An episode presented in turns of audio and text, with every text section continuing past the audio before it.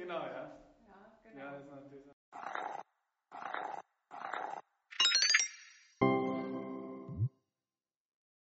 Der neue Bestätigungsvermerk hat für mich zwei wesentliche Aspekte. Nummer eins, er wird deutlich länger, gehaltvoller, relevanter und Nummer zwei, er braucht auch in seiner Entstehung deutlich länger. Wir werden die Risiken, die wir identifiziert haben, beschreiben. Wir werden auch beschreiben, wie wir darauf reagiert haben und schaffen es natürlich dadurch äh, deutlich transparenter aufzuzeigen, was wir in einer Prüfung machen und werden dadurch natürlich mit unserer Aussage auch deutlich relevanter für einen breiteren Adressatenkreis, als wir das in der Vergangenheit waren.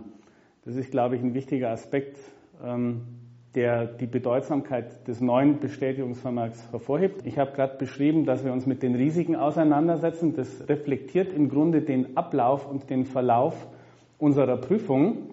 Und wir müssen sehr frühzeitig mit Management, aber auch mit den Gremienvertretern, Prüfungsausschuss, insbesondere ähm, in den Dialog treten, um diese Audit Opinion, diesen Bestätigungsvermerk zu formulieren, um auch unsere Erkenntnisse adäquat äh, zu reflektieren, sodass es uns die Möglichkeit gibt, sehr frühzeitig, sehr intensiv mit äh, Management und Gremienvertretern zu sprechen.